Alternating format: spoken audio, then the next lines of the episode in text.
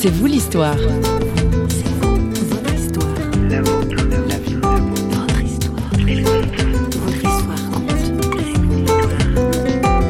J'ai toujours voulu comprendre comment fonctionnait l'univers. La, la science et la foi ré- répondent en fait principalement à des questions différentes. La science répond à la question du comment et la foi va répondre à la question du pourquoi. C'est un défi que j'ai d'ailleurs lancé en disant que la, la première personne qui arriverait à me démontrer manière cartésienne l'existence de Dieu, eh ben, je lui offre un million d'euros. Si on pouvait démontrer l'existence de Dieu, ça voudrait dire d'une certaine manière que notre raison serait en dessus même de l'existence de Dieu. Albert Einstein a dit à ce sujet, ce qui est incompréhensible, c'est que l'univers soit compréhensible.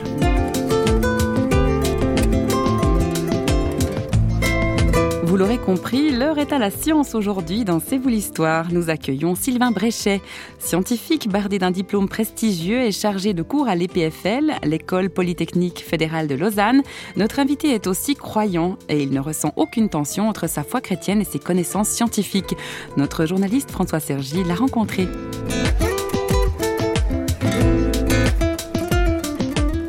Sylvain Bréchet, bonjour. Bonjour. Vous êtes scientifique, vous avez créé un ouvrage Et la lumière fut entre science et foi aux éditions Urania. Vous pourriez peut-être décliner vos, compétences euh, et votre secteur d'activité en, quelques mots pour qu'on puisse être convaincu de votre euh, attachement à la science. Alors, je m'intéresse euh, au domaine de la matière condensée, donc c'est euh, la, physique qui s'intéresse à la fois à la, la matière sous sa forme solide, liquide et, et gazeuse, et euh, je fais une modélisation théorique dans ce domaine. Pourquoi cet intérêt euh, Vous l'avez choisi ou c'est les circonstances qui ont fait que vous êtes focalisé finalement sur une, un secteur de la science très précis, la matière Il y a une raison personnelle? Alors, j'ai toujours voulu comprendre. J'ai toujours voulu comprendre comment fonctionnait l'univers. Et euh, donc d'abord, je me suis intéressé, j'ai envie de dire, à l'univers dans son ensemble. Et puis, en faisant mon doctorat, j'ai réalisé que euh, c'est en s'intéressant aux, aux petites choses qu'on va comprendre les grandes. Et donc, d'une certaine manière, le rêve, une sorte de rêve prométhéen de compréhension de la physique que j'avais à l'époque, s'est affiné pendant mon doctorat. Et là, j'ai un petit peu changé de voie. Donc, je pense que je vais d'abord comprendre la matière à l'échelle du petit. Lorsque j'aurai mieux compris la matière à l'échelle du petit, peut-être que la matière à la grande échelle va me paraître plus claire. Alors, foi de scientifique, mais c'est pas la foi dans la science, mais c'est la foi en Dieu. Est-ce qu'il y a eu de la tension entre euh, votre foi chrétienne et, votre pratique scientifique? La, science et la foi ré répondent en fait principalement à des questions différentes. La science répond à la question du comment et la foi va répondre à la question du pourquoi. Les tensions auxquelles vous faites allusion viennent, en fait, à mon avis, hein, viennent principalement d'une mauvaise compréhension de la nature et du rôle de la science. Hein. J'en profite pour souligner le fait que la science repose sur des croyances, en fait, dans chaque domaine. Hein. Euh, en mathématiques, par exemple, ces, ces, croyances sont des axiomes. En physique, il s'agit de principes fondamentaux. Oui, de postulats, c'est ça? Tout, tout, à fait. Donc, euh, par exemple, si on prend la physique, on va, on va postuler euh, que l'énergie d'un système physique qui n'interagit pas avec son extérieur est conservée. Donc, il faut une certaine foi pour être scientifique. Ah, ah, absolument. Je pense que vraiment à, à toutes les échelles, euh, à toutes les échelles, de tous les domaines euh, physiques, euh, chimiques, biologiques, tous les domaines de la science, il faut une, une, une bonne dose de foi. Et c'est une dose de foi que on a tendance à oublier. J'ai envie de dire que certains scientifiques athées un peu virulents voudraient nous faire croire que la science est totalement objective. Or, c'est très très très très loin d'être le cas.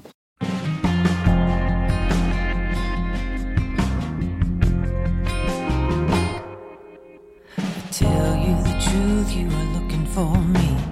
Not because you saw miraculous signs, but because you paid the loaves and had your fill. Do not work for food that spoils. I know a man who toils and toils. Work for the food that endures to eternal life by faith.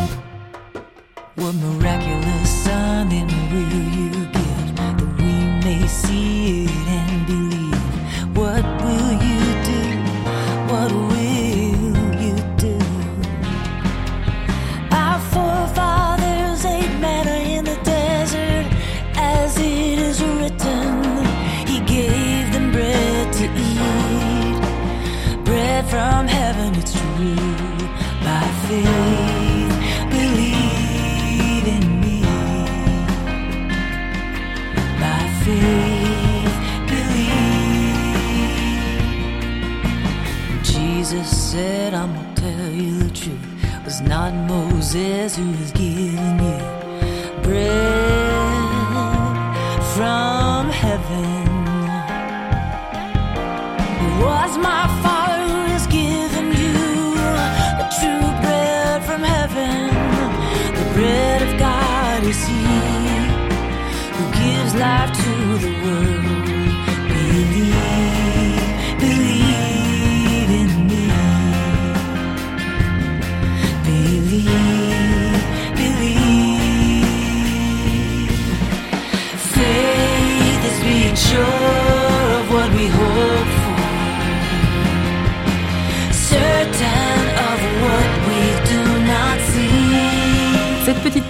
nous a permis de reprendre notre souffle. Revenons-en à notre duo ou duel de science et de foi, le sentiment de Sylvain Bréchet. Alors là, je pense qu'il il faut faire, je pense qu'il faut faire attention au fait que euh, lorsqu'on est scientifique, on interprète la réalité qu'on observe. hein. C'est vrai même pour le théologien. Euh, sa réalité est différente, elle est donnée par la Bible, mais il y a aussi une interprétation qui se fait des textes bibliques. Alors, je pense que si on parle de deux révélations, euh, la révélation de Dieu dans la nature et sa révélation dans sa parole, Dieu est évidemment le garant de, la cohérence de, l'ensemble de- des, réalités qui nous entourent, et donc sa révélation dans sa parole ne va pas contredire sa, révélation dans la nature. Maintenant, notre interprétation peut parfois porter à contradiction, et effectivement, euh, c'est la tension à laquelle on a souvent fait allusion entre la science et la foi. Mais j'en pense que c'est une tension, j'ai envie de déplacer, liée à une forme d'ignorance ou de, de, com- de- de compréhension partielle euh, de la réalité, plutôt que à une contradiction euh, de principe entre, entre la foi et, et la science. Vous êtes enseignant euh, dans une institution, le PFL, qui est a priori euh, non confessionnelle. hein. Est-ce que vous donnez la liberté de, de partager votre foi euh, en public ou en privé? Alors je pense que c'est très difficile de partager sa foi directement dans les cours. hein. Imaginez si je donne un cours à 200 étudiants, que tout d'un coup je commence à parler de ma foi, je vais faire le grand titre des journaux. Peut-être que c'est ce que je devrais faire, mais en tout cas c'est pas ce que j'ai fait jusqu'à maintenant. Euh, Par contre, je pense qu'il est possible de faire des allusions euh, à la foi chrétienne aux, étudiants qui vont leur permettre de, réfléchir. Et c'est le cas lorsque des étudiants viennent vous trouver à la fin du cours, euh, lorsque vous avez quelques étudiants autour de vous qui commencent à vous poser des questions. Et, ce que j'ai réellement fait, euh, c'est de leur présenter l'argument rationnel pour l'existence de Dieu. Je pense que ce- cet argument est, très très fort. À mon avis, c'est l'argument rationnel le plus fort pour justifier l'existence de Dieu. Et cet argument consiste à justifier l'existence de Dieu par l'existence même des lois de la nature qui sont décrites par le langage le plus rationnel qui soit, à savoir les, mathématiques. Si vous y réfléchissez, c'est pas du tout une évidence. Évidemment que euh, c'est tout à fait en cohérence avec une vision euh, chrétienne du monde, mais en absence de Dieu, c'est très très difficile de justifier cet état de fait. Et euh, cet argument est un argument qui a fait beaucoup réfléchir, par exemple, des scientifiques comme Albert Einstein ou Eugène Wigner. Et Albert Einstein a dit à ce sujet, ce qui est incompréhensible, c'est que l'univers soit compréhensible. Et Eugène Wigner a dit que c'est incroyable de voir l'efficacité des mathématiques dans la description des réalités physiques.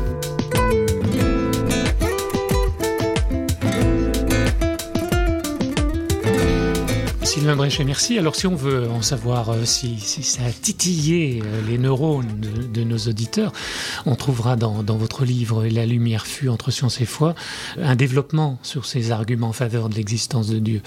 Étant entendu que vous prouvez pas hein, quand même non plus euh, que Dieu existe. Alors, tout à fait. C'est un défi que j'ai d'ailleurs lancé à mes, lecteurs en disant que la première personne qui arriverait à me démontrer de manière cartésienne l'existence de Dieu, eh ben, je lui offre un million d'euros. Bon, je suis content que personne n'ait réussi parce que j'ai pas un million d'euros, mais je suis confiant que je vais jamais devoir les débourser parce que c'est impossible. Mais attention, Il n'y aurait pas besoin de la foi non plus. Exactement. Mais si on ne peut pas démontrer l'existence de Dieu, on ne peut pas non plus démontrer la non-existence de Dieu. Le fait est que si on pouvait, comme vous y faites allusion, si on pouvait démontrer l'existence de Dieu, ça voudrait dire d'une certaine manière que notre raison serait en dessus même de l'existence de Dieu, qu'elle permettrait de cerner le Dieu tout-puissant, créateur de l'univers. Ça serait un petit peu présomptueux. Donc je pense que euh, est mieux d'être euh, d'être à sa place et de savoir qu'en en fait on doit croire plutôt que de croire qu'on sait. Merci, je vois que cette émission, qui était une émission de témoignage et existentielle, euh, vire vers euh, la réflexion. Euh, vous pouvez pas vous empêcher. Hein alors, c'est une, évidemment, ça fait partie de mon identité. Hein. Mm. alors, je glisse la réflexion dans mon témoignage et ça, fait, une, ça fait une partie de témoignage qui, qui lance des éléments de réflexion aussi. Merci, Sylvain Bréchet. Merci beaucoup à vous. Au revoir.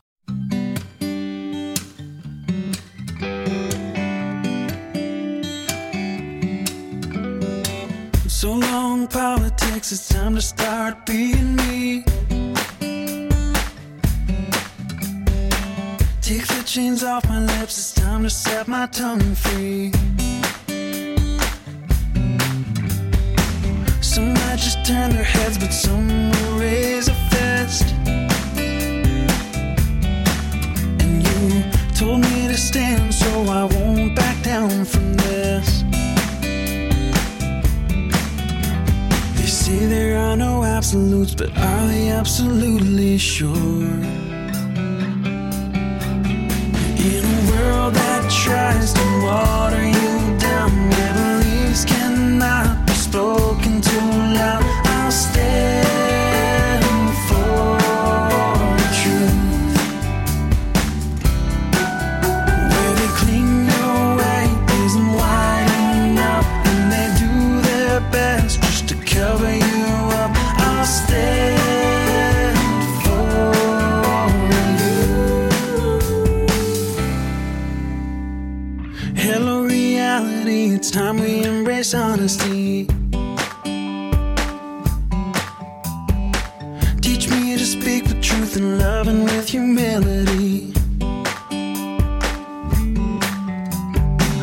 You made a promise that you're coming back to earth.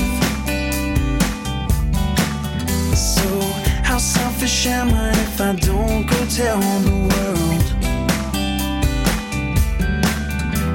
They say just be sincere, but could they all just be sincerely wrong?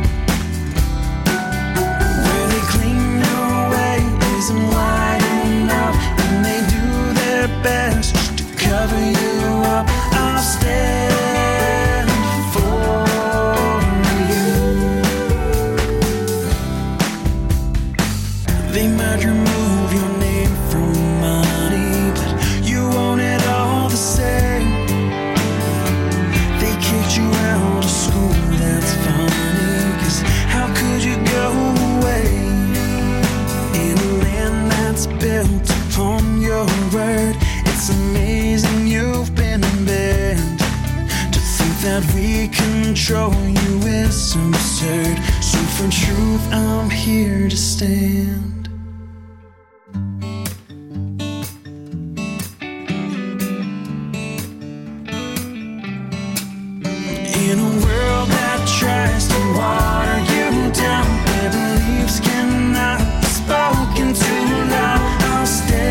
C'est avec ces quelques notes de musique que nous quittons Sylvain Bréchet. Et si l'on en croit notre invité, il est plutôt sain que le mystère de Dieu reste entier. Mais cela ne fait pas des croyants des ignorants pour autant. C'est dit. Quant à nous, on se retrouve tout bientôt pour un prochain C'est vous l'histoire, une émission signée Radio Réveil. Et d'ici là, faites donc un tour sur notre page Facebook ou sur le site de parole.ch. À plus!